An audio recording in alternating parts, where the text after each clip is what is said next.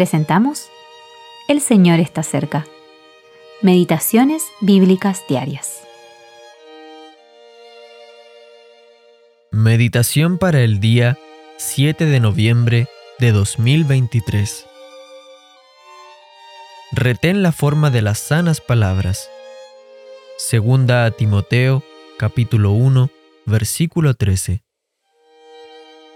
Lo que has oído de mí ante muchos testigos, esto encarga a hombres fieles que sean idóneos para enseñar también a otros.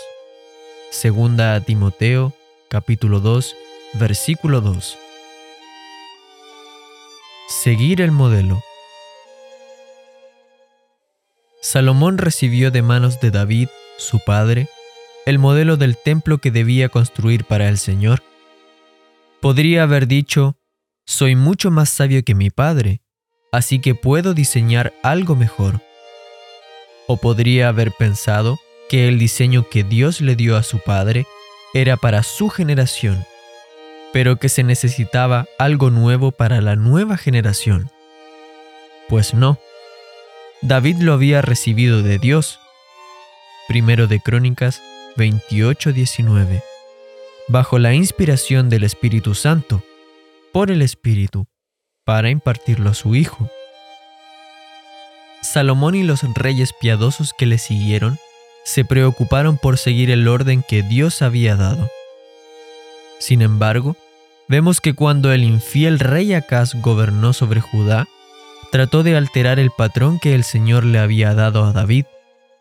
Por ejemplo, sustituyó el altar del holocausto por otro altar. Este solo hecho causó un desastre para él y su pueblo. Segundo de Reyes, capítulo 16, versículos 10 al 16, y segundo de Crónicas, capítulo 28, versículo 19. ¿Nos deja esto alguna lección para la actualidad? Claro que sí. El orden en la iglesia, la asamblea de Dios, fue confiado de forma especial al apóstol Pablo, por ejemplo, en la primera epístola a los Corintios encontramos el modelo según el cual debe funcionar la iglesia local. Pablo instó a Timoteo a que retuviera fielmente estas instrucciones y que las transmitiera a los hombres fieles de la siguiente generación, que podrían hacer lo mismo con la siguiente generación.